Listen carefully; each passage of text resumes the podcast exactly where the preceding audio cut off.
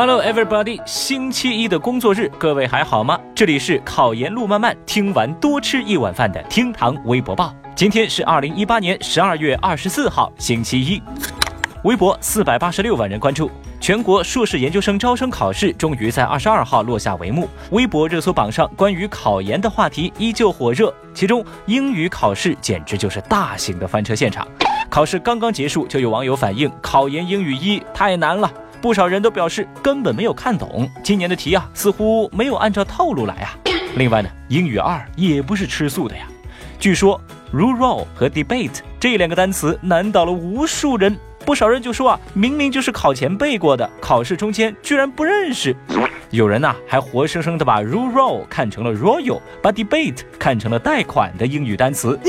对于考生们在网上的吐槽，有网友就说了，既然大家都觉得难，那就正好啊，站在了同一水平线上嘛。当然，也有微博网友认为啊，这两个单词并不是什么生僻词汇，被难倒的考生肯定是没有好好备考，完全呢就是无病呻吟。那随着这次考试的进行呢，相关话题也多次登上了微博热搜榜。比如说，五十岁大叔备战考研六年，debate 是什么意思？不认识 rural 等等等等吧，是掀起了一轮又一轮大家对考研的讨论。那对此呢，作为学渣的小雨呢，自然是没什么发言权啊。我只是特别注意到，现在呢，选择考研的人是越来越多，而根据调查，绝大多数人选择考研的原因呢，就是为了增加自己的就业竞争力。今年的考研呢，还并没有完全落幕。当然，我也祝愿考生们能够取得自己满意的成绩，要积极的备战复试哦。微博两千两百九十六万人关注。从二十二号晚间一直到二十三号的上午，微博舆论场的中心焦点一直属于娱乐圈。这场闹剧的阵仗啊，可谓是惊天动地，牛鬼蛇神轮番登台，吃瓜大戏高潮迭起。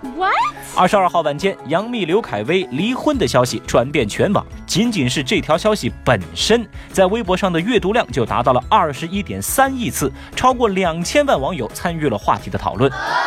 更不用说呀，由此引发的其他热搜词条。消息一出，无数营销号、娱乐八卦媒体使出浑身解数，分分钟为吃瓜群众盘点、解密八卦、预言定调。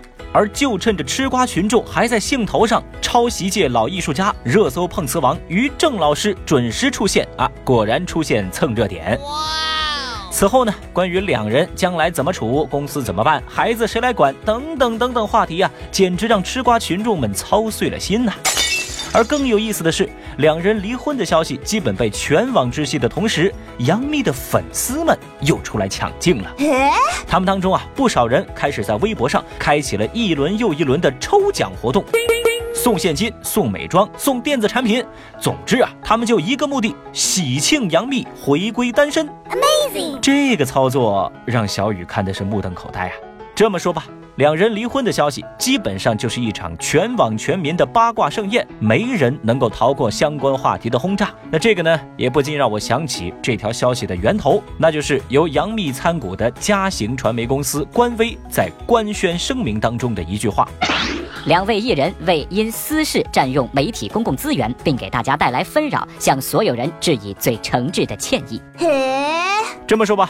在周末，在冬至，在一个晚间的黄金时段，措辞严谨而又非常低调的公布出这个消息，可谓是诚意十足啊！这个消息养活了那么多的娱乐媒体，喂饱了那么多的吃瓜群众，这简直就是善举啊！这把小雨感动的潸然泪下。最后，我们再来看一下二十三号微博热搜榜的其他情况。二十三号晚间，杀妻骗保案遇害者家属到达泰国普吉岛。由于案件发生地是在泰国，家属此次前去呢，也是在当地配合走司法流程，补充口供记录以及证据文件。遇害者父亲表示，家属只能接受死刑这一个判决。而遇害者代理律所的顾问表示，希望中国的相关部门尽快的收集并且接收泰国方面移交的证据。